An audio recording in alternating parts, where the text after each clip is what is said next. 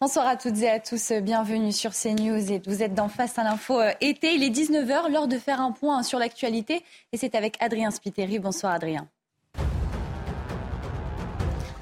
Bonsoir Célia et bonsoir à, tous. Les recherches se poursuivent à Nîmes. Au moins quatre individus sont recherchés après la mort d'un enfant de 10 ans touché par une balle perdue à proximité d'un point de deal lundi soir. Il se trouvait dans une voiture avec son oncle. Ce dernier a également été blessé. Il s'est exprimé en exclusivité pour CNews depuis son lit d'hôpital. Des propos recueillis par Fabrice Elsner et Thibault Marcheteau. C'est l'injustice quoi. Je, je sais pas, c'est. Tout c'est cruel. Euh, ils ne sont même pas dit si c'était la bonne voiture ou pas. Alors qu'il y avait des enfants à l'intérieur. On venait juste de, On allait juste se balader, quoi. Ben, choqué, quoi. Je sais pas. On est tombé au mauvais endroit, au mauvais moment. Il n'est pas question d'augmenter les impôts des ménages. Ce sont les mots d'Elisabeth Borne. La première ministre s'est exprimée à l'occasion de la rentrée politique de l'exécutif sur ses réseaux sociaux. Vous le voyez à l'image. Elle dit vouloir démentir ce qu'elle qualifie de rumeur. Et puis dans le reste de l'actualité, une large partie du territoire français continue de suffoquer. L'épisode caniculaire se poursuit. 19 départements français resteront placés en vigilance rouge demain. À Bordeaux, le mercure a dépassé les 40 degrés cet après-midi. Hier, des températures records ont été atteintes. Et pour m'accompagner euh, ce soir dans Face à l'info, euh, était Régis Le Sommier, bonsoir, directeur de la rédaction euh, Omerta. Jonathan Dever, écrivain, bonsoir. Bonsoir. Jonathan Sixou, journaliste à la rédaction de Causeur. Bonsoir, bonsoir et Céline Pina, essayiste. Bonsoir. C'est un plaisir de vous recevoir euh, ce soir. Au sommaire de cette émission, euh, à quelques jours des universités euh, d'été d'Europe Écologie Les Verts et de la France Insoumise, nous allons revenir sur la participation du rappeur Medine en l'invitant. Que recherchent les Verts? Essaye-t-il de séduire de nouveaux électeurs, les électeurs d'extrême gauche? Céline Pina nous fera son analyse. Après nous avoir décrypté le combat Zuckerberg face à Musk, Nathan Dever nous expliquera le face-à-face entre un millionnaire d'origine indienne et Donald Trump. Le businessman de 38 ans compte bien profiter de l'absence de l'ancien président au débat, au débat des Républicains pour s'offrir la première place dans les sondages. Et direction la Lune avec Jonathan Sixou, décryptage des ambitions russes et chinoises et leurs enjeux à suivre. L'Inde est parvenu à faire atterrir sa fusée non habitée sur la Lune. Après l'Union soviétique, les États-Unis et la Chine, c'est la quatrième puissance spatiale à réussir cet exploit. Et enfin, nous reviendrons sur la dernière rencontre qui a opposé Novak Djokovic à Carlos Alcaraz. Régis Le Sommier nous dressera le portrait du champion serbe et notamment son attachement à son pays. Un programme varié et des opinions bien tranchées. Vous êtes dans Face à l'info été. Bienvenue.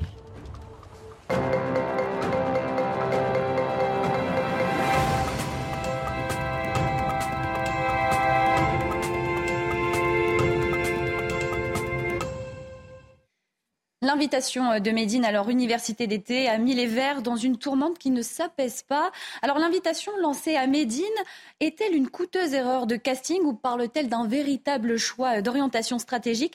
La présence de ce rappeur illustrant euh, la dérive islamo-gauchiste d'une partie euh, des écologistes, Céline. Alors d'abord, il faut rappeler que les, les universités d'été des partis politiques sont avant tout des événements militants. Mmh. Le but, c'est de rassembler la famille de se tenir chaud pour partir ensuite à l'assaut d'éventuelles élections, etc., etc. Donc tout ça se passe dans une ambiance détendue. C'est pas pour autant qu'il n'y s'y passe pas des choses sérieuses. Mais comme elles ne passionnent pas les Français, les organisateurs, en général, essaient de, faire un petit peu de buzz, soit en choisissant des invités euh, qui ont un certain prestige, soit en choisissant des thèmes dont ils aimeraient qu'elles préemptent le débat public par la suite. Euh, et, ELV a vraiment besoin d'être mis sous les feux des projecteurs parce qu'il a un énorme challenge en 2024 qui sont les, européennes.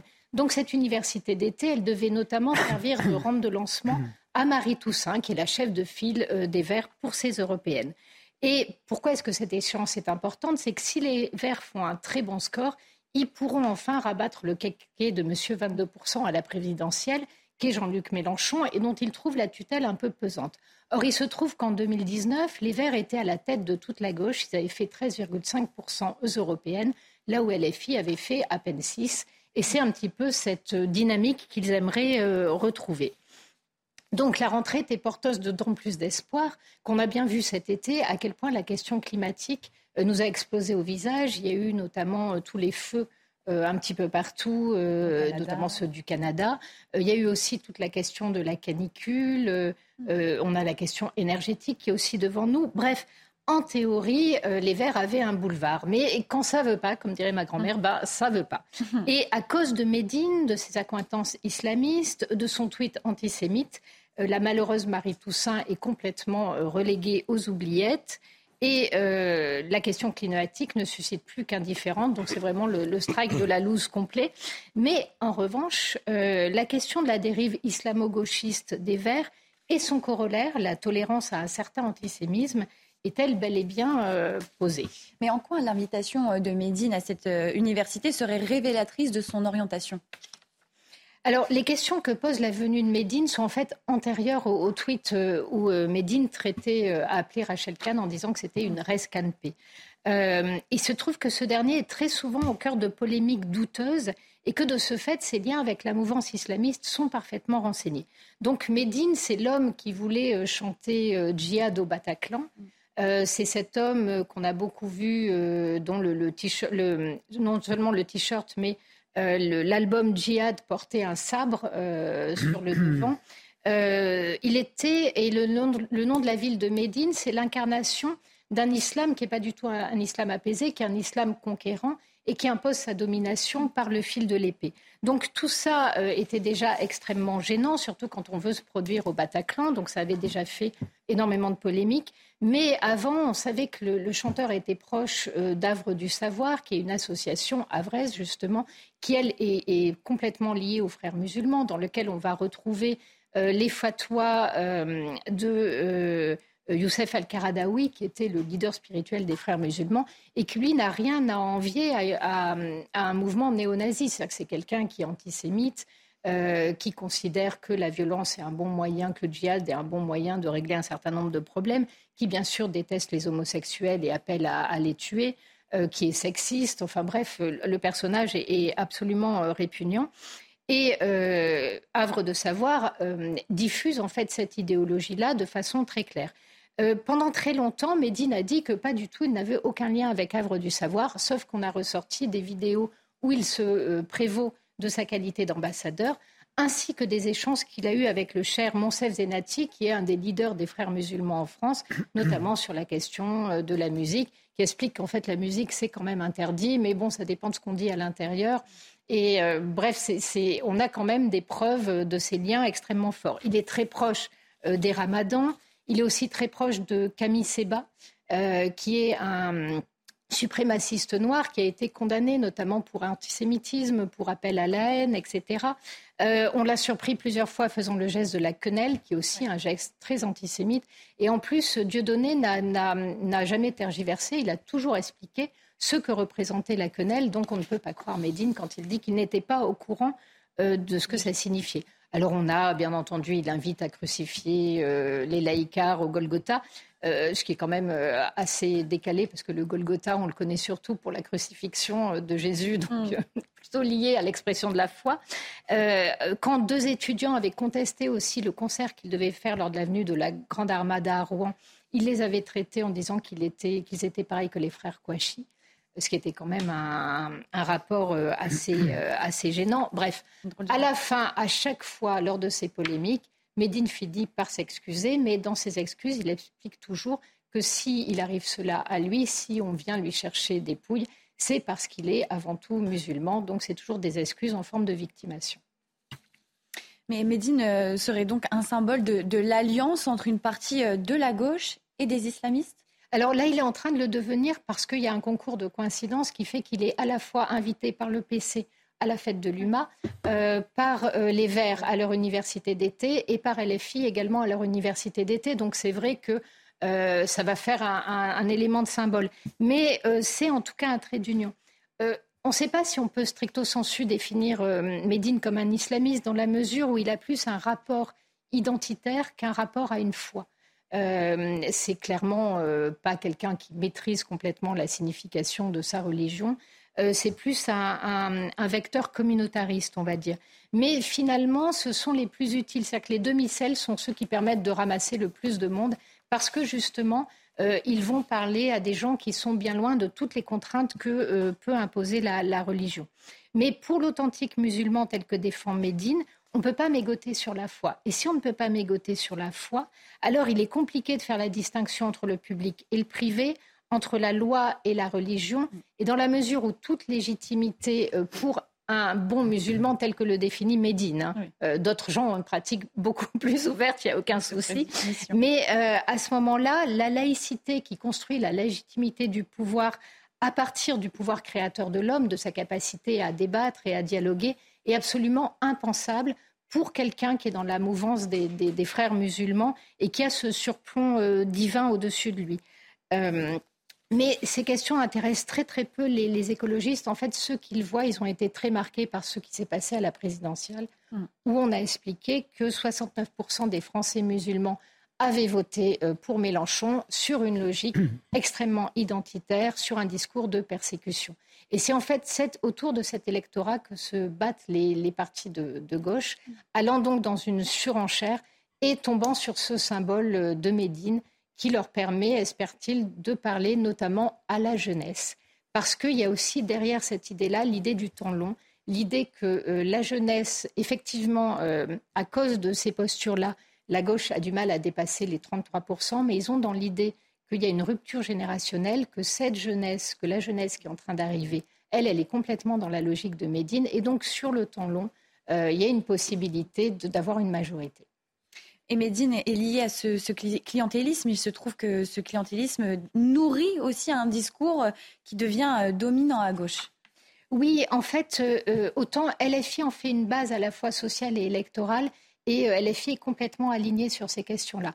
On sent que chez les Verts, c'est quand même plus compliqué. On a vu qu'un certain nombre de maires et de maires de grosses villes se désolidariser de cette invitation-là.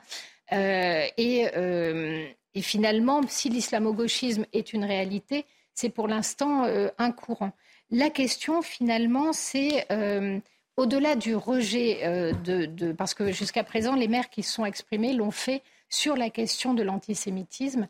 Est-ce qu'il y a un courant universaliste chez les Verts qui va pouvoir s'exprimer? Pour l'instant, on n'en voit pas de traces. Euh, même Sandrine Rousseau, qui s'est opposée à l'avenue de Médine, incarne quand même plutôt un courant extrêmement wokiste chez les Verts. Donc on a à la fois des résistances, mais ces résistances ne se traduisent pas par un discours universaliste construit. Et donc finalement, le seul discours qu'on entend, c'est ce discours d'alliance avec les islamistes. Et euh, malheureusement, si, le changement climatique nourrit des inquiétudes dans la population, c'est visiblement la dernière chose à laquelle les, Verts ont envie de répondre. Et donc, on se retrouve dans une situation quand même extrêmement complexe, avec une gauche euh, qui, hurle au danger de l'extrême droite et qui fait pourtant tout pour rester inaudible, pour rester minoritaire et pour finalement euh, laisser bah, tout l'espace à la droite extrême. Merci beaucoup Céline pour cette analyse. Jonathan Sixou, est-ce que c'est la première fois qu'un invité d'une université d'été fait autant le buzz, crée la polémique comme Médine? Dans ces proportions, il me semble, dans la mesure où euh, déjà, il est invité à deux universités de deux partis. Certes, c'est la NUPES, c'est cette usine à gaz inventée par Mélenchon, mais euh, ce n'était pas euh, donné d'avance. Et on voit qu'il y a un, emballement, aussi bien des partis que de la presse d'ailleurs, qui, qui révèle tout de même qu'il y a un, problème au sein de, ces partis et par la nature même de, cette invitation. Ensuite, ce qui est intéressant, le, terme que Céline a employé, elle a parlé de, surenchère clientéliste. Et c'est vrai que euh, ce clientélisme électoral, il est... C'est un pari très risqué, euh, strictement politiquement en parlant, j'entends, hein, euh, parce qu'il est loin d'être garanti que ceux qui le, mènent, ce combat clientéliste aujourd'hui, puissent obtenir des tels résultats, les, mêmes résultats, le même succès électoral que Mélenchon aux dernières élections. Il avait un peu inventé le truc, si je puis dire. Euh, donc je ne sais pas si, cet électorat-là se laissera faire euh, euh, une deuxième fois, serait aussi facile à maîtriser. Et si ça n'était pas le cas, il y aurait quand même une conséquence, c'est un discours délétère qui se serait durablement inscrit dans le discours public, dans la parole politique, avec ces alliances ouvertement lancées vers le, vers le gauchisme. Vers l'islamo-gauchisme. Un dernier point, juste pour conclure, sur l'écologie, parce que finalement, on ne parle plus jamais d'écologie avec ces partis euh, écolos. L'écologie, la, défense de l'environnement, c'est en rien l'apanage et la chasse gardée de la gauche. Historiquement, même, des hommes comme euh, Brice Lalonde ou Antoine Wechter n'avaient pas franchement une, fibre de gauche. Et leur propos, même à l'époque, était de dire que l'écologie était au-delà de tous les partis et qu'il pourrait très bien s'allier, même à l'époque, avec la droite, voire celle de Jean-Marie Le Pen, s'il était sûr de vouloir euh, défendre l'environnement. Je vous parle là des années 80, c'est vous dire si la cause semblait à ce moment-là quelque chose d'important à défendre. Régis Sommier, euh, Médine, c'est un personnage qui intrigue et qui euh, finalement est un personnage important dans la politique. Bah, c'est un personnage, il est devenu important dans la politique. Je ne crois pas qu'à la base, Médine mm. soit euh, si important que ça. on lui donne une mauvaise pub, on lui fait ah, une, importance qu'il ne ah mérite pas. Je pense que pour lui, c'est une opportunité incroyable. Pour, en fait, Médine souffre depuis pas mal d'années, il le dit lui-même, de ne pas être un, de ne pas être un des gros vendeurs euh, de rap euh, dans, ce pays. Euh, il, a encore une audience confidentielle, il est connu, mais il n'est pas considéré comme un des plus gros rappeurs, ou en tout cas un de, ceux qui vendent beaucoup de disques. Et il aimerait, il l'a dit plusieurs fois, il aimerait arriver à ce, à ce stade. Donc qu'est-ce qui se passe là? En fait, on parle de clientélisme à la fois électoral, mm. mais aussi un clientélisme tout simple, c'est-à-dire d'arriver avec ses propos, avec cette radicalité affichée, à toucher évidemment certains, un public réceptif. Et puis, euh, Médine se laisse volontiers utiliser euh, je dis pas qu'il est un idiot utile parce qu'il n'est pas du tout idiot. Au contraire, il se dit voilà, j'ai une notoriété que je vais gagner. Et puis que, font la NUPS et que font euh, les écolos? Ben, Finalement, ils créent le buzz autour de leur parti et ils s'adressent à l'électorat que vous avez que, vous avez décrit tout à l'heure. C'est-à-dire ce clientélisme, ils, ben, ils, vont, ils ont, ils sont dans leur stratégie. Donc en fait, dans cette histoire, chacun sert l'autre. Et plus on parle de, de, de Médine, et meilleur c'est pour lui, je pense. Désormais, euh, direction les États-Unis avec euh, Nathan Dever. Euh, Nathan, vous vouliez revenir sur le premier débat de la primaire des Républicains qui a lieu cette nuit, ce soir, c'est ça? Oui, qui va avoir lieu tout à l'heure, avec le décalage horaire dans la nuit. débat dont le personnage principal va briller par son absence. Parce que c'était la chronique de, de Régis hier, mais en effet, Donald Trump a fait savoir qu'il ne participerait pas au débat de la primaire républicaine avec ce petit communiqué sur son média euh, trousse sociale, hein, le média de la vérité, euh, le public sait qui je suis et quelle présidence réussie j'ai exercée, avec l'indépendance énergétique, des frontières et une armée forte, les plus importantes réductions d'impôts et de réglementation, pas d'inflation, l'économie la plus forte de l'histoire, on n'est jamais, euh, il fait pas l'économie des hyperboles pour le coup, et bien d'autres choses encore. Je ne participerai donc pas au débat. Alors évidemment, c'est la phrase de Marx sur l'histoire qui se répète en, tragédie puis en farce. Bon, elle avait commencé en farce. Mm. Mais en effet, euh, dans le, dans le succès électoral de Donald Trump, les débats lors de l'élection de 2015-2016, enfin les primaires de 2015, euh, les débats avaient joué un rôle majeur. On se souvient que lors du tout premier débat euh, de la primaire républicaine, Donald Trump était présenté était perçu à la fois par, les, par, les, par l'opinion publique, mais même par les journalistes, les présentateurs, comme une sorte d'histrion, de perturbateur, mm. qui allait faire un peu la farce, mais qui enfin qui n'était pas un candidat très sérieux. Et progressivement, Donald Trump, avec tout le talent qui est euh, indubitablement le sien, c'est-à-dire d'avoir parfaitement compris comment fonctionne une société médiatique, a réussi à se mettre au cœur du, débat et au cœur, je dirais, par le pire. Ça veut dire normalement, euh, comme ça, on peut s'imaginer que dans un débat, le but c'est d'essayer de dire les choses les plus intelligentes euh, qu'on a, qu'on a en réserve, d'essayer de, tirer vers le haut pour passer pour le meilleur. Donald Trump a fait la stratégie inverse et ça a évidemment payé. Alors on se souvient par exemple, entre autres choses, il y avait eu euh, une fois dans un débat où il avait pris à partie le public. On peut se dire que c'est la dernière chose à faire dans un débat. Il avait pris à partie le public en disant Vous, dans le public, vous êtes tous les donateurs de mes rivaux. Moi, je suis venu avec ma femme et ma fille. Et paradoxalement, ça avait payé. Donc, si vous voulez toutes les stratégies de la rhétorique classique, euh, tous les conseils qu'on pourrait donner, Trump fait exactement l'inverse et c'est ce qui marche. Une fois, il avait évidemment aussi insulté euh, un de ses interlocuteurs sur son physique un de ses débatteurs en, disant euh, moi je ne me moque pas de vous et je, pourrais le faire. Il avait parlé du fait qu'il avait des grandes mains, euh, bon, etc., etc. Et donc, si vous voulez, euh, le paradoxe, c'est que donc en faisant l'inverse de ce que la rhétorique demande de faire, il était devenu l'élément central du débat. Le paroxysme avait été atteint. Et, et moi, je me souviens, je dis pas ça pour me jeter des fleurs, mais c'est à ce moment-là que j'avais parié avec des amis qu'il allait être élu quand il avait eu cette fameuse phrase qui était sortie où euh, il avait dit dans un camion euh, qu'il euh, attrapait les femmes par, on s'en souvient, je ne dirais pas le mot à 19h, mais on se souvient de ce qu'il avait dit. Et quelques jours plus tard, il avait eu ce débat avec Hillary Clinton. Et, c'est vrai que moi, naïvement, comme tout le monde, hein, mais j'avais pensé qu'il était mort politiquement, que, quiconque dit ça, euh, c'est fini, quoi. Et euh, il avait fait dans ce débat-là, il avait réussi à retourner la situation en faisant venir des personnes qui avaient porté euh, plainte contre, contre le mari d'Hillary Clinton, Bill Clinton, en disant que ce qu'il avait fait était beaucoup, beaucoup moins, etc. Et il était sorti gagnant, stratégiquement gagnant de cette séquence qui était plus que désastreuse, inutile de faire un dessin. Et donc, là, si vous voulez, il mène jusqu'au paroxysme cette logique-là, cette logique trumpienne, faire l'inverse de ce que tous les autres politiques doivent faire pour en sortir gagnant. En tout cas, c'est le pari qu'il fait. Alors comment on interprète son absence euh, Est-ce qu'il y a une justification euh, à, son, absence du, débat? Alors, trois hypothèses. Première hypothèse, celle que disait euh, Régis et dont parlait Régis hier dans son éditorial, c'est évidemment les affaires. Trump euh, est cerné euh, par les affaires, il en a au moins quatre qui sont importantes, et puis il va en effet euh, être arrêté, se constituer prisonnier provisoire en Géorgie dans le cadre de cette affaire qui est sans doute la plus sérieuse, c'était qu'il avait appelé après les élections, il avait eu au téléphone le gouverneur de Géorgie, donc c'était enregistré, il y a des preuves tangibles, et il lui avait dit euh, j'ai un problème, il me manque X mille voix. Donc si vous voulez, il n'y a pas plus euh, explicite comme manière de, on dirait un peu, voilà, un boutiquier qui dit qu'il lui manque euh, tant en comptant en plus. Bon, et, donc dans le cadre de cette affaire, il va être, être soumis à cette arrestation provisoire, et encore une fois, n'importe quelle politique classique, on peut prendre l'exemple de Nicolas Sarkozy aujourd'hui, quand il a des affaires, essaye de cacher ses affaires ou de ne pas les mettre sur le premier plan. Mais là, si Donald Trump ne va pas au débat, euh, c'est parce qu'au contraire, lui, il a pris la décision de faire en sorte que ses affaires deviennent l'élément premier de la narration de sa campagne. À savoir qu'il euh, va accorder une interview à Tucker Carlson qui a été viré de, Fox News, mais euh, euh, une interview sur ces affaires-là, que c'est ce qu'il met en scène, et c'est ce que disait Régis je ne vais pas le répéter, mais qu'en effet, il a fait tous les, les mugshots, etc., fictifs. Donc, si vous voulez, c'est-à-dire qu'il ne veut pas que ça vienne lui voler la vedette, ce débat.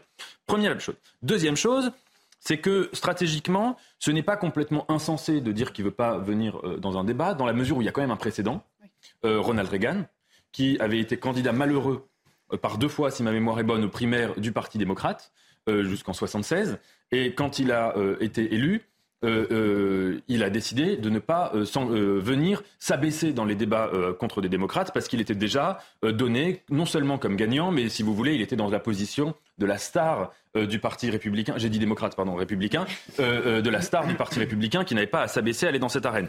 Autre comparaison, je reviens à Nicolas Sarkozy, qu'on peut avoir avec nos yeux de Français, mais quand Nicolas Sarkozy était revenu en 2016 et qu'il avait fait les primaires des, débats pour les, pour les républicains aussi, eh bien, euh, précisément, c'était euh, une position qui était très inconfortable pour lui parce que tout autour de la table, il y avait des gens qui avaient été parfois ses anciens ministres, etc. Donc il était à la fois le centre de gravité, mais au sens où tout le monde euh, lui envoyait des flèches et il en était sorti évidemment affaibli. Donc c'est pas complètement idiot de dire qu'il y va pas. Et mais la troisième hypothèse qu'on peut avoir, je ne sais pas si, si j'ai raison, mais en tout cas moi j'ai vu une sorte d'analogie avec le fait qu'il avait refusé d'aller à l'investiture de Joe Biden. C'est que si vous voulez, il y a quand même dans la, campagne de Trump et dans, la manière dont il se positionne aujourd'hui sur l'échiquier politique, une sorte de radicalisation dans le refus total de toute forme d'institutionnalisation. Alors, refus de l'institutionnalisation quand il s'agissait à l'échelle fédérale de transmettre le pouvoir à Joe Biden, mais refus la même de l'institutionnalisation quand il s'agit d'aller euh, aux cérémonies de son propre euh, parti, dont il va sans doute euh, récupérer la, candidature. Mais pourtant, dans ce débat, il y a quand même d'autres candidats. Oui, il y a d'autres candidats, et on n'en parle pas assez. C'est-à-dire qu'évidemment, Trump est le candidat le plus lunaire, le plus loufoque, le plus celui qui attire, encore une fois, la lumière médiatique et le, et le plus étrange, mais ce n'est pas celui qui a le programme le plus radical. Alors, il y a quelques candidats dans les primaires euh, qui, euh, qui sont euh, anti-Trump, Mike Pence notamment, mais, mais ce n'est pas l'essentiel. Mais parmi les deux candidats qui sont donnés deuxième et troisième dernière Donald Trump, ils ont au moins un programme aussi radical que lui, et même à certains égards plus. Alors le premier, celui qui pour l'instant est donné deuxième, c'est Ron DeSantis, donc mm. gouverneur de la Floride.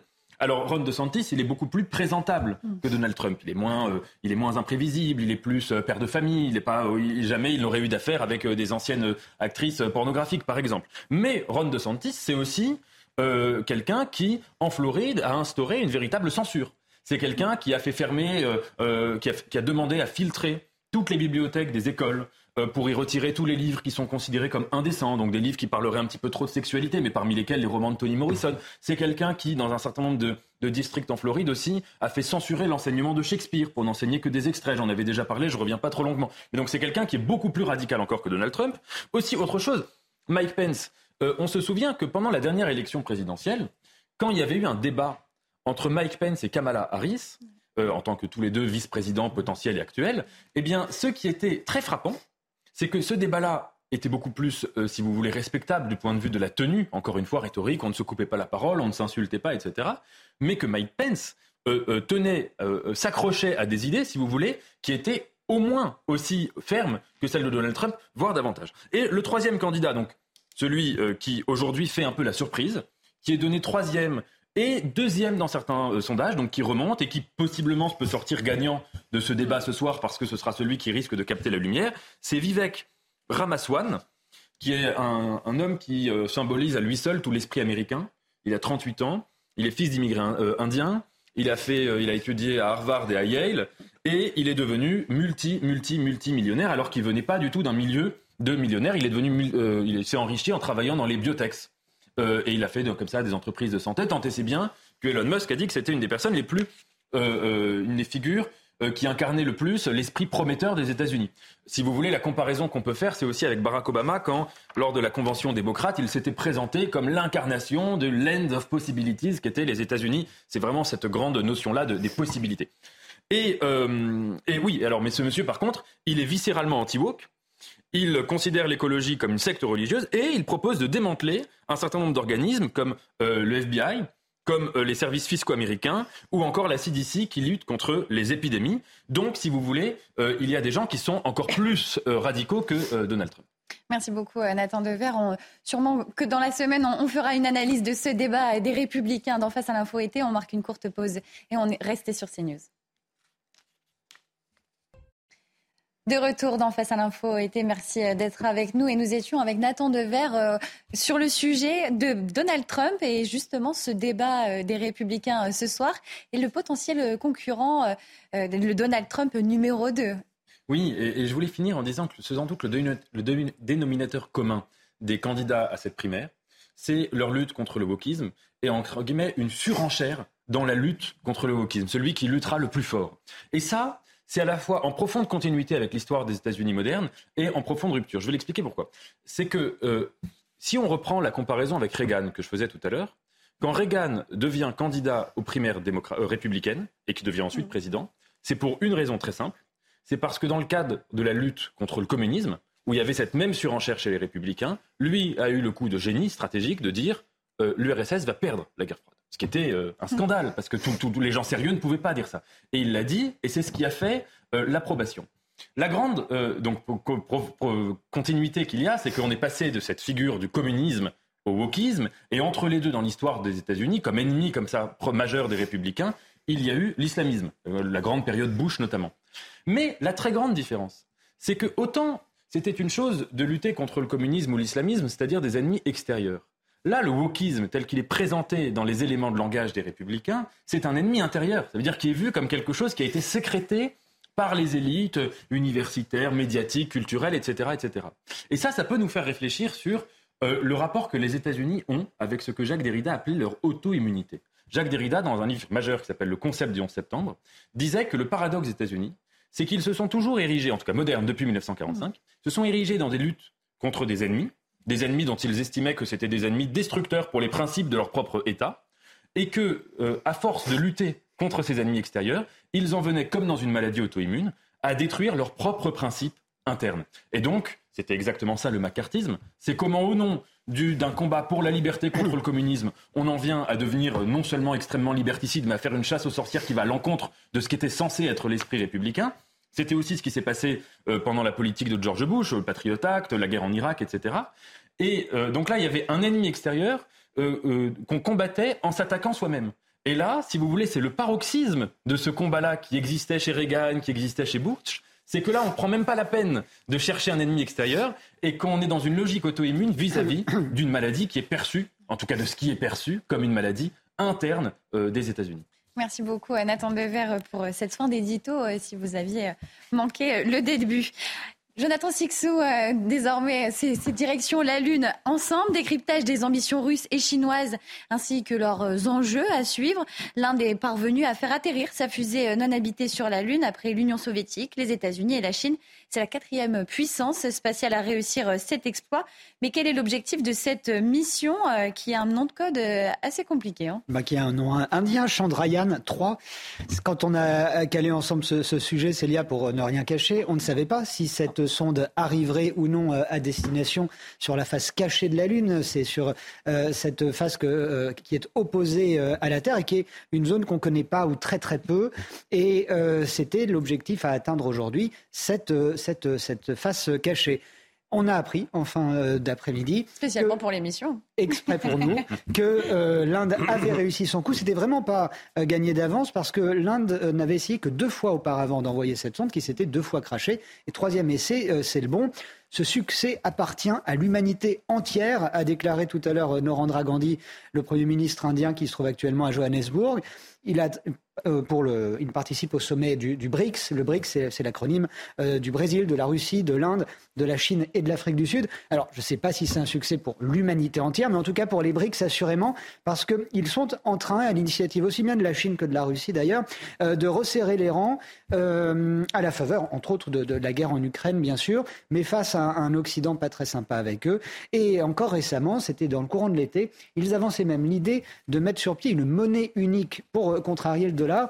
Et là, ça pourrait devenir euh, encore plus sérieux qu'un satellite euh, envoyé sur la Lune.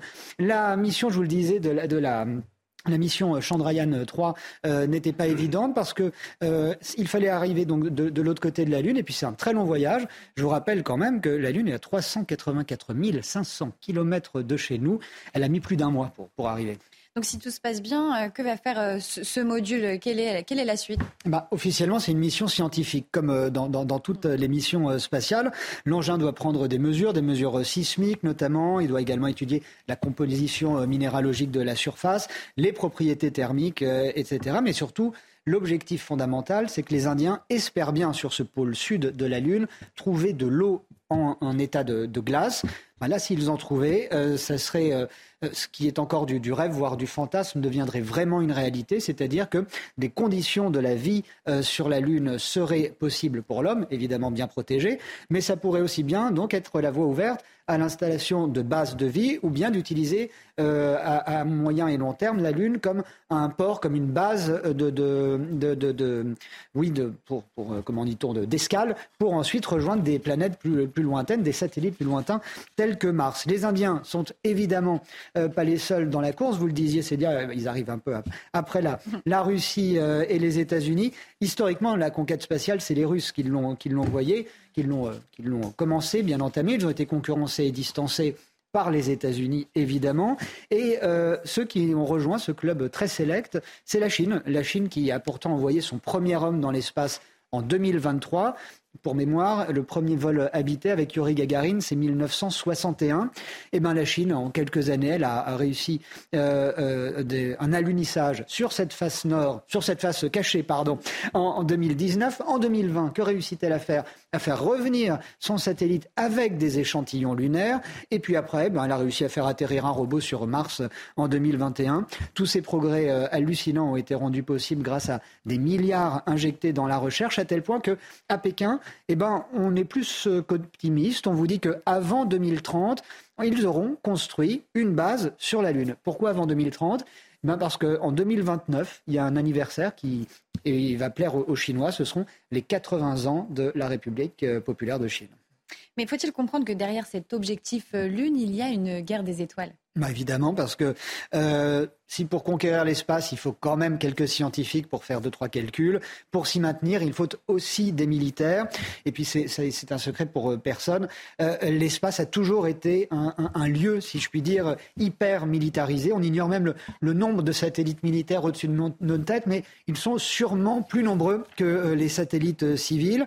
Un administrateur de la NASA dans le Figaro hier, cité par le Figaro, disait sans détour même qu'il fallait s'inquiéter que la Chine soit la première à pouvoir se rendre sur la Lune parce qu'il faisait un parallèle entre ce qui se pourrait se passer sur, la Chine et ce qui se passe déjà sur les îles euh, Spratlys. Les îles Spratlys, c'est cet archipel qui se trouve au sud de la mer de Chine. C'est pourtant dans les eaux internationales, mais les Chinois, depuis des années, les ont colonisés, verrouillés et depuis archi-militarisés.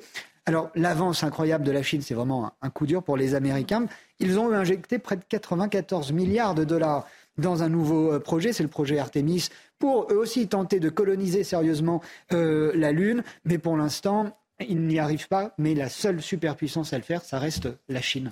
La Russie euh, n'a plus euh, euh, les moyens de, ses ambitions spatiales d'autrefois. Non, pas du tout. La, Russie soviétique avait pourtant une avance formidable sur les pays occidentaux, mais depuis la chute de l'URSS et ces dernières décennies, l'écart se creuse avec eux, alors que dans d'autres domaines militaro-scientifiques, les Russes sont encore aujourd'hui en pointe. Je pense notamment au cryptage, et notamment le cryptage d'émissions de, radio et autres guidages de missiles. On le voit en Ukraine, ils sont capables de dérouter, de brouiller un armement hyper sophistiqué américain. Et puis j'ai en tête aussi euh, des images assez spectaculaires qui remontent à quelques années où des avions de chasse russes avaient survolé en Razmot un porte-avions américain.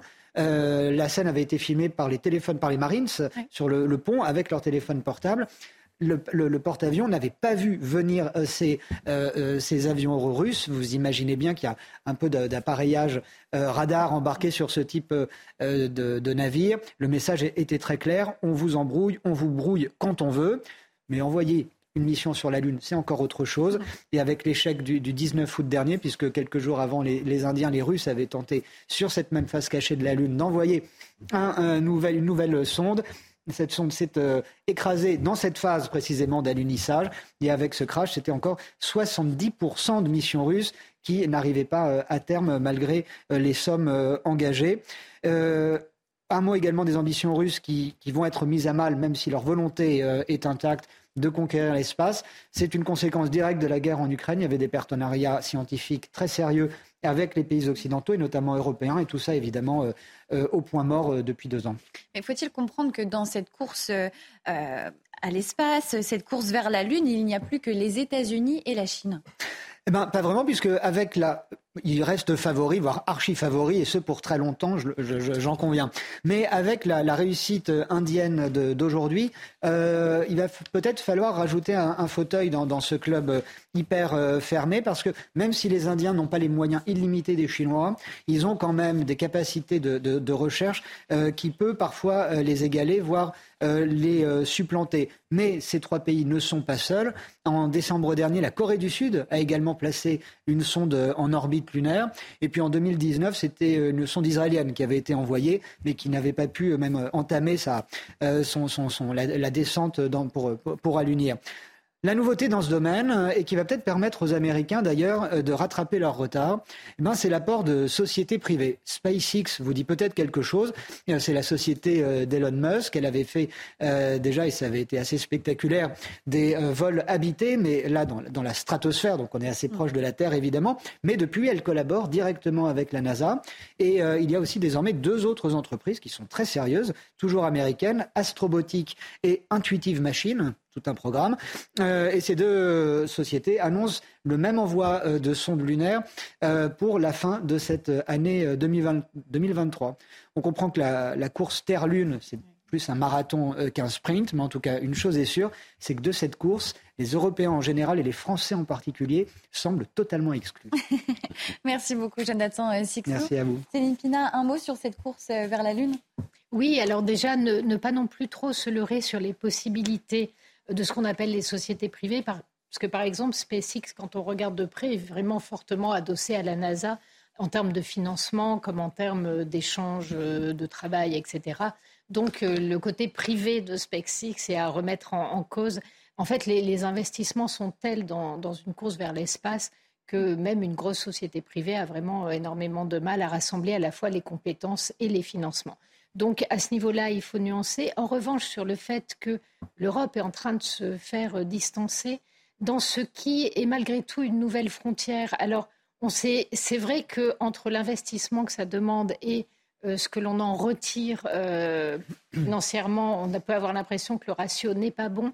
En revanche, cet imaginaire qui nous envoie vers les étoiles, C'est ce qui fait de nous à la fois des gens ancrés fortement dans, la terre, mais aussi capables d'avoir la tête dans les nuages. Mm. Et, cette, perdre ce rêve de conquérir l'espace, à la limite ne pas y arriver, pas de temps grave, mais perdre le rêve de le conquérir, perdre le rêve d'envoyer les hommes dans l'espace, ça c'est quelque chose qui est coûteux parce que finalement, une nation qui ne rêve plus ou qui ne se sent pas capable d'atteindre ses rêves, c'est souvent une, nation qui va, qui va mal. Mmh. Euh, on est toujours meilleur quand on se transcende. Et là, ce qu'on voit aujourd'hui, c'est euh, que l'espace euh, européen se, rétrécit de plus en plus et que notre façon de nous penser nous-mêmes devient malheureusement de plus en plus mesquine. On est replié sur des soucis et on en oublie de rêver. Merci beaucoup euh, pour ces jolis mots, euh, Céline Pina. Régis Le Sommier, euh, c'est à vous, puisque ce soir, enfin, vous, vous souhaitez revenir sur la revanche du siècle. C'était pour vous la revanche du siècle, mais rares sont ceux qui l'ont regardé. Vous en faites partie. Il fallait être un couche-tard, ça se voit à vos yeux, installé devant son téléviseur à 22h30. dimanche dernier, pour voir cet affrontement titanesque entre la légende Novak Djokovic et son rival désormais le jeune prodige espagnol Carlos Carlos Alcaraz. Racontez-nous cet affrontement. Oui, alors ce, n'est pas en effet un tournoi de premier plan, mais il est en train de se passer quelque chose euh, quand on a vu Roland Garros, quand on a vu Wimbledon, les deux finales, et quand on voit celle de Cincinnati, euh, il y a quelque chose qui est en train de se déployer. Peut-être est-on revenu à l'âge des, des, comment, des, grands, des matchs et des duels incroyables entre euh, Bjorg, Connors, McEnroe, où il y avait au sommet une véritable compétition. Et là, entre Novak Djokovic, en effet, et, son très jeune rival, hein, le, euh, le, prodige espagnol Carlos Alcaraz, qui vient simplement d'avoir 20 ans. Euh, Djokovic lui en a 36. On assiste vraiment à euh, une lutte euh, pour, la, pour le, les premières places, euh, la première place euh, du tennis mondial. Alors cette affiche, en fait, elle était, c'était ça a été véritablement un chef-d'œuvre. les deux hommes, en fait, sont sont nus, mus par tous les deux par le, le, le goût du combat, le refus d'abdiquer. Ça, Djokovic, on le sait, mais le jeune espagnol aussi. il y a eu une alternance pendant ce match de prise de pouvoir, une énorme tension et en fait un amour d'une bataille qui s'est jouer jusqu'au bout, puisque leur match en général se termine en 5-7. Euh, en fait, il, y a, une, il a véritablement euh, euh, une place particulière dans la hiérarchie des matchs de l'année et de ces fameux finales de Master 1000. Alors, je, je cite Djokovic, il a dit c'est fou, je ne sais pas quoi dire d'autre, c'est difficile à décrire, mais c'est un des matchs les plus difficiles de ma vie, peu importe le tournoi, la catégorie, le niveau, l'adversaire, c'est incroyable. Du début à la fin, il y a eu des hauts et des bas, des points incroyables, des jeux médiocres. Alors, il, voilà, il dit c'est un des matchs les plus excitants de ma carrière et c'est pour ça que je continue de travailler tous les jours. Malgré son expérience, malgré ses 43 grands chelems, euh, Djokovic dit voilà, c'est pour faire ce genre de match. Mais ce match, c'est avant tout une revanche. Alors c'est même la revanche d'une revanche. Si on considère que Djokovic, 36 ans, donc a d'abord battu Carlos Alcaraz 20 ans à Roland Garros, le même Alcaraz a battu euh, Djokovic à Wimbledon et là il prend sa revanche. Euh, il faut savoir que Djokovic a quand même été mené 5-7, 2-4 dans le deuxième set avant de revenir. Donc c'était un match extraordinaire. Il y aura ensuite l'US Open de New York euh, à New York bientôt. Et, et en fait, euh, c'est une revanche épique. C'est un voilà, ça, ça, fait partie des, des, des grands affrontements et est en train de se dessiner vraiment quelque chose de très intéressant, je trouve, au, sommet du, tennis en ce moment.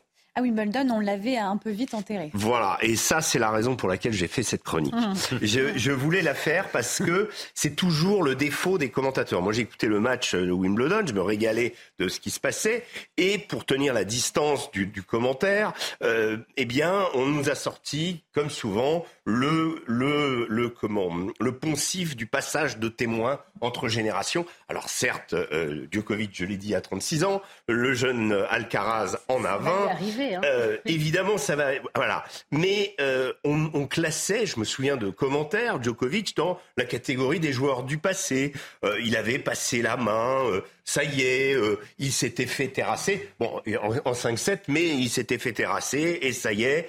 Euh, voilà. Et en fait, ce qui était intéressant, j'ai trouvé à l'époque, c'est que euh, il y avait quand même le, une petite revanche de la part euh, des commentateurs vis-à-vis de Djokovic, qui disaient quand même que tout au long de sa carrière, ce Djokovic a beau être en effet le joueur le plus titré aujourd'hui depuis l'Open d'Australie, depuis Roland Garros, pardon, avec 53 grands chelems. Il y en a pardon, 43 et contre 42 à Nadal. Donc c'est le joueur le plus titré aujourd'hui. Mais il n'a jamais collé à une image, je dirais que c'était c'est quelqu'un qui dérangeait parce que c'est un, un, champion hors norme, meilleur d'entre tous aujourd'hui, mais pas du tout politiquement correct. Alors je m'explique. Euh, Djokovic, il est d'abord euh, serbe, euh, très fier de l'être, avec des circonstances aggravantes, c'est-à-dire qu'il a des, des, des, racines au Kosovo. Alors je vais, je vais d'abord euh, regarder euh, son rapport et à son rapport à la religion. Il dit je suis chrétien avant d'être sportif. on a pas mal de des Olivier Giroud, des Lukaku, etc. qui sont extrêmement chrétiens, mais ils, ils, ne disent jamais je suis chrétien avant d'être sportif.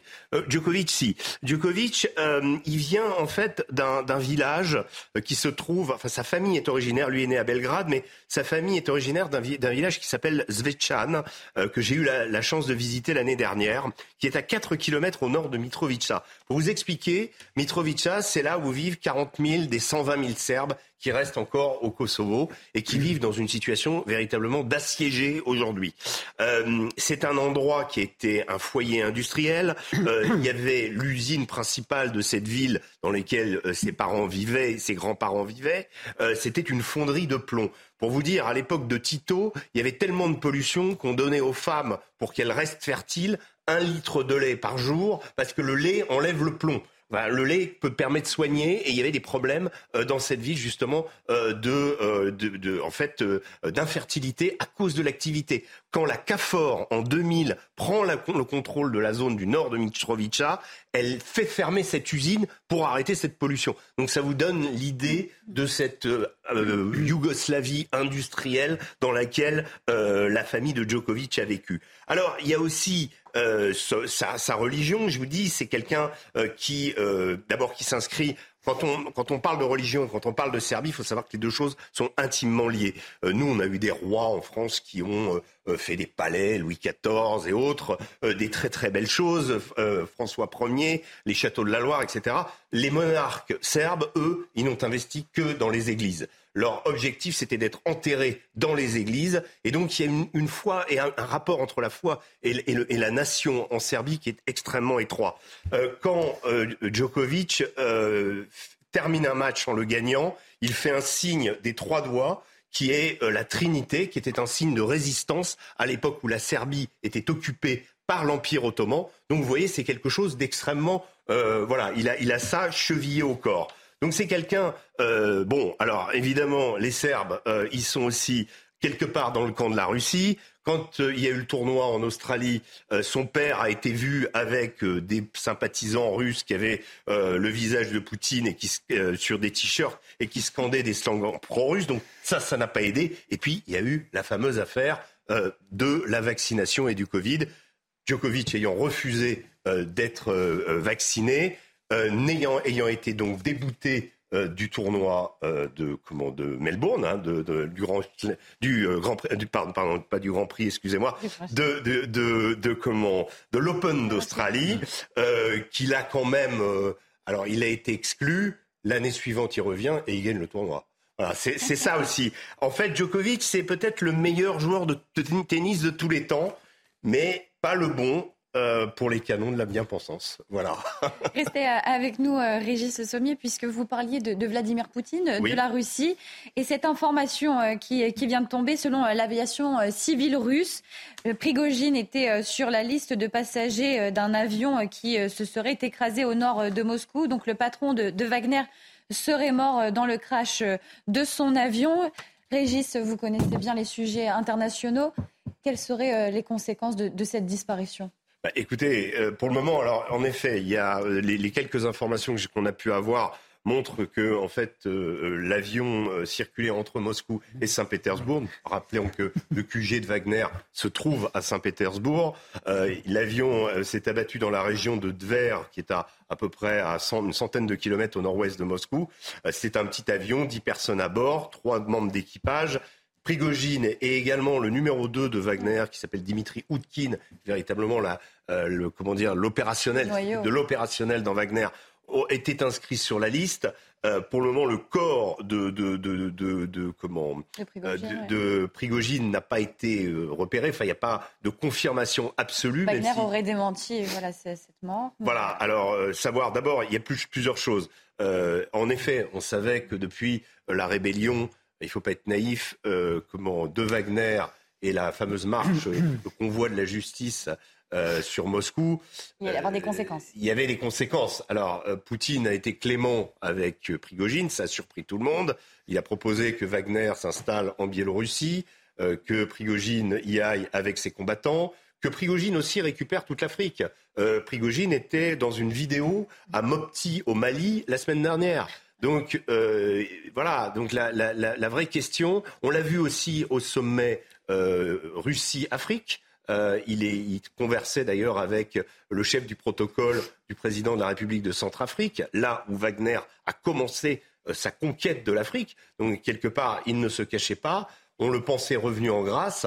Euh, si tout ça, évidemment, c'est le coup d'une panne d'avion pour, s'en débarrasser, il y a une certaine logique par rapport à ce que voilà, et, on sait que la Russie est quand même un pays euh, où euh, les euh, mystères planent sur les morts d'un certain nombre de dignitaires. Donc voilà, on n'a pas la confirmation absolue, mais en tout cas, ça serait une énorme information.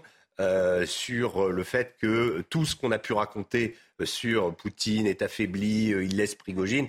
En réalité, si c'est ça qui s'est passé, Poutine n'est pas du tout affaibli. Nathan Sixou, cette disparition, cette présumée disparition, pourrait-elle jouer un rôle dans le, dans le conflit euh, entre la Russie et l'Ukraine? Depuis un petit moment, euh, et peut-être aussi cette révolte des, généraux, si je puis l'appeler ainsi, euh, je pense que l'imprégnation de Wagner dans le conflit russo-ukrainien n'est plus cruciale. Il me semble que le rôle joué par Wagner ces dernières semaines en Afrique est beaucoup plus important, stratégiquement parlant, même pour la Russie d'ailleurs, euh, que ce qui se passe sur le, terrain euh, ukrainien, dans la mesure où en, Ukraine, on voit que bah, les Ukrainiens n'ont plus beaucoup euh, d'armes et de munitions occidentales, que les Russes jouent la montre, et quand il faut jouer la montre, les Russes sont particulièrement bons à, à, ce jeu-là. Donc, en revanche, on voit les tentatives de déstabilisation qui se multiplient. Je n'ai même pas à dire tentatives, on voit les déstabilisations qui sont en cours un peu partout en Afrique euh, subsaharienne. Le, le coup d'État au Niger est l'un des derniers exemples flamboyants en date. On sait que Wagner est partout ou presque. Et je pense que la Russie a beaucoup plus à gagner euh, sur le long terme, encore une fois, euh, avec ce qui se passe sur le continent africain qu'avec ce qui se passe dans ces petites régions d'Ukraine que les Ukrainiens n'arrivent même pas à reconquérir.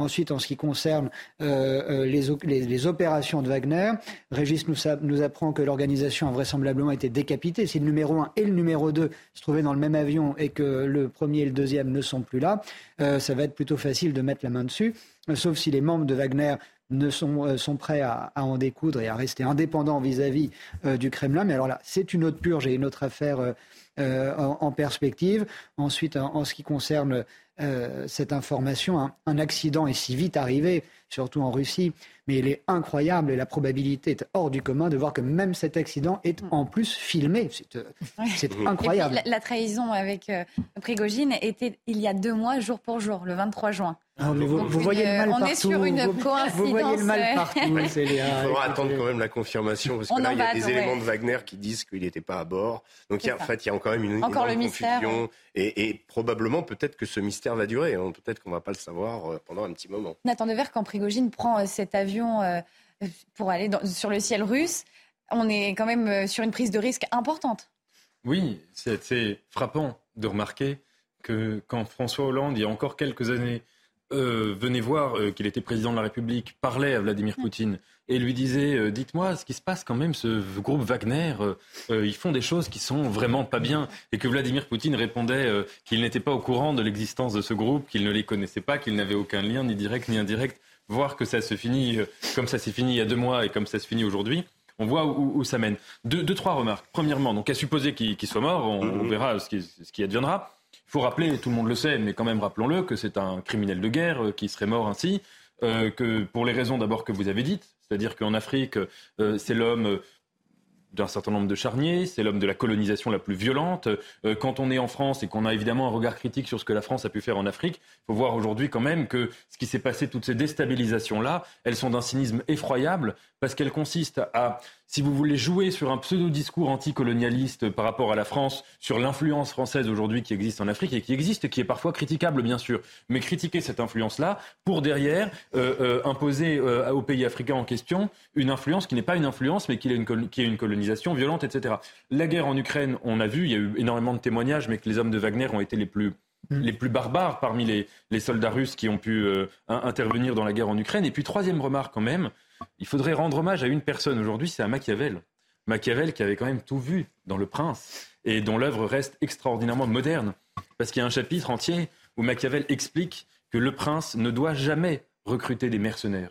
Parce que quand on recrute un mercenaire, eh bien, ce qu'il se passe, c'est que ou bien on crée un État dans l'État, et on va être obligé de, finir par euh, renoncer à son pouvoir, ou bien on crée les conditions d'une quasi-guerre civile. La question qui se pose quand même, c'est que euh, des informations là qui, sont en train d'arriver, manifestement, les, gens de Wagner sont euh, profondément mécontents, c'est le moins qu'on puisse dire de la, de la situation. Ce sera intéressant de voir ce qui va, comment la chose va évoluer de ce côté-là. Céline Pina, votre regard sur cette présumée disparition et sur la situation du conflit, notamment avec ce personnage qui est quand même très important dans, les conflits? Je pense que euh, effectivement en Ukraine euh, c'est pas c'est pas une perte parce que pour l'instant euh, la Russie compte sur le nombre et sur mm. sa capacité industrielle pour finir par avaler la petite Ukraine qui le, problème en fait quand on se souvient tant que pendant la Seconde Guerre mondiale quand Churchill se retrouve tout seul, il est aidé par les Américains. Mais tant que les Américains ne rentrent pas dans la guerre, toute l'économie américaine n'est pas tournée vers les buts de guerre. Donc, on va l'appuyer en lui envoyant des armes, des munitions, mais c'est pareil que, l'histoire qu'on vit aujourd'hui. Euh, il y a des retards dans les fournitures, il n'y en a pas assez, etc. etc. Or, là, euh, seule la Russie est dans une guerre totale euh, même si euh, l'Ukraine a des alliés, ces alliés-là prennent garde à ne pas rentrer complètement dans le conflit. Donc, ils subissent les problèmes de livraison de munitions, etc., etc. Donc, à ce titre-là, la disparition de Wagner ne pose pas de gros problèmes. En Afrique, il faut voir, il faut voir aussi qu'il y avait énormément de discours aujourd'hui qui expliquaient que Wagner, c'était avant tout, j'allais dire, une bande de truands, mais que la capacité stratégique euh, le, tout n'est pas de, gagner, euh, d'avancer en massacrant et de se tailler des territoires. Ensuite, il faut les tenir, il faut les garder. Euh, il faut réussir à, créer des liens malgré tout avec une population qu'on ne va pas pouvoir supprimer complètement, à moins d'être fou allié. Des fois, on peut se poser la question dans le de Wagner, mais bon. et tout ça, en fait, Wagner en était absolument incapable. C'est pas un militaire à la base. et, il est possible que la deuxième intention soit de euh, d'arrêter d'avoir des mercenaires, de les réintégrer dans des formes qui soient beaucoup plus liées à l'armée et au pouvoir, et d'essayer de mettre à leur tête quelqu'un qui aurait des capacités stratégiques peut-être un peu plus fines, et donc la capacité, au lieu d'exercer cette brutalité atroce que l'on connaît, euh, de devenir euh, finalement des forces de colonisation, mais plus acceptables pour les, pays sur place. Bien un dernier mot sur cette information. je pense que sur la question du danger que pourrait représenter Wagner aujourd'hui ou de certaines contestation. Non, la plupart des, éléments de Wagner ont été réintégrés dans l'armée russe depuis euh, juillet. C'était d'ailleurs la date butoir. C'est pour ça qu'il y a eu cette rébellion. Parce qu'il y avait un énorme conflit entre Prigogine, entre Yevgeny Prigogine et Sergei Shoigu, euh, qui était le ministre de la Défense. Et donc, sur cette, cette question de la réintégration, une partie des Wagner de, suivre Prigogine, se sont installés en Biélorussie et ont fait une base là-bas, ont continué à gérer les affaires africaines. Ça, c'est une chose qui lui avait été attribuée. Maintenant, une énorme partie aussi des Wagner n'ont pas bougé de leur caserne pendant euh, l'épopée pardon euh, de Prigogine et aujourd'hui sont intégrés dans l'armée russe comme d'autres euh, SMP, donc d'autres sociétés militaires privées qui existaient déjà. C'est-à-dire que euh, sur le front, il y avait euh, une sorte de, mixte entre des, sociétés militaires privées et de l'armée régulière. Ça, depuis le début de la guerre en Ukraine. Donc le, problème n'est pas, ne serait pas aujourd'hui une rébellion. La question, c'est est-ce que c'est dans la relation entre Poutine et Prigogine qu'il y a eu quelque chose, voilà, et qu'il n'y a pas eu de pardon Si tant est qu'il s'agit d'un sabotage ou quelque chose, voilà. Après, Prigogine avait beaucoup d'ennemis. Je vous ai cité Sergei Shoigu, également Valéry Gerasimov, le chef d'état-major des armées. Donc c'était quelqu'un qui était extrêmement, comment, on va dire, qui, voilà, qui, qui laissait pas indifférent et en tout cas qui avait énormément d'ennemis. Euh, voilà, la, vraie question va être de savoir euh, qu'est-ce qu'on pourra savoir sur ce crash, qu'est-ce qui nous sera dit? Je vous remercie. Euh, voilà. Je vous remercie beaucoup. on se retrouve demain pour Face à l'info été à la même heure à 19h. Pour l'instant, je vous laisse entre les mains d'Elodie Huchard pour l'heure des Pro 2. À tout à l'heure.